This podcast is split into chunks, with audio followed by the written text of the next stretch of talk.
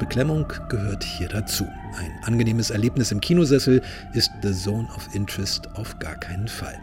Jonathan Glazer gelingt es, wie keinem anderen Filmemacher, die Banalität des Bösen offenzulegen, fühlbar zu machen. Er stellt das Unsägliche hinter den Mauern von Auschwitz neben die fast dokumentarische Beobachtung des Familienlebens von Lagerkommandant Rudolf Höss und seiner Familie, mit der er direkt an dieser Mauer wohnt. Kinderplanschen im Pool, Abendessen im Wohnzimmer, der Vater liest gute Nachtgeschichten vor oder die Mutter führt stolz durch den Garten und hört die Schreie, die Schüsse, das Bellen der Wachhunde schon gar nicht mehr und riecht genauso wenig den Rauch verbrannter Leichen, sondern nutzt die Asche sogar noch als Dünger. Das hier ist die Mauer vom Lager. Ja, ja, das ist die Lagermauer. Also da haben wir auch noch Wein gepflanzt, damit das zuwächst, damit man das nicht mehr so sieht.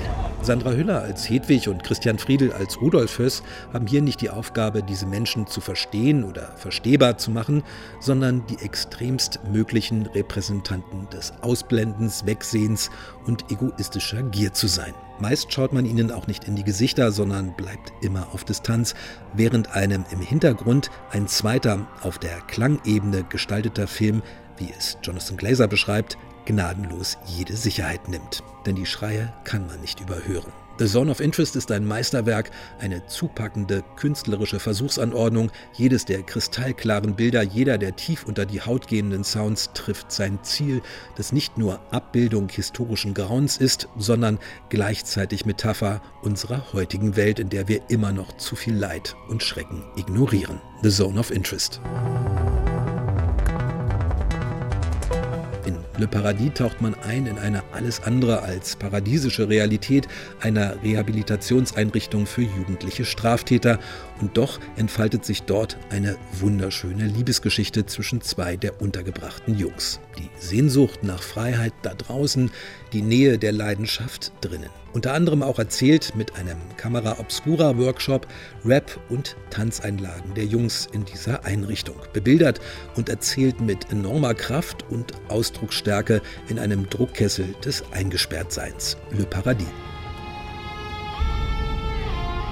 Zweiten Teil von Dune setzt Regievisionär Denis Villeneuve seine Reise in das von Romanautor Frank Herbert schon in den 60er Jahren entworfene Wüstenplanet-Universum fort und beschreibt in einem fast dreistündigen Epos voller Prophezeiungen, Machtkämpfe und Verschwörungen den Aufstieg des ehemaligen Thronfolgers des ausgelöschten Herrschergeschlechts Atreides, dargestellt von Timothy Chalamet, zum wichtigsten Kämpfer im Exil und zum verheißenen Propheten der Wüstenbewohner Fremen auf ihrem von den grausamen Hakonnen überfallenen und ausgebeuteten Planeten. Diese Welt ist unvorstellbar grausam.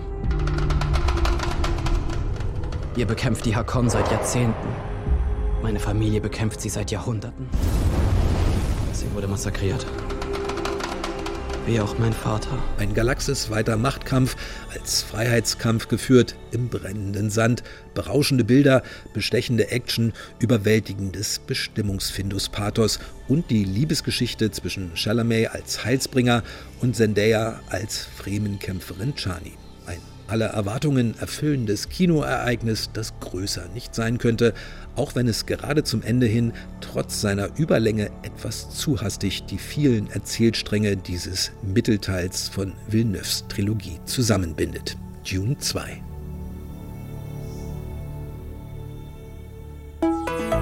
RBB 24 Inforadio vom Rundfunk Berlin-Brandenburg.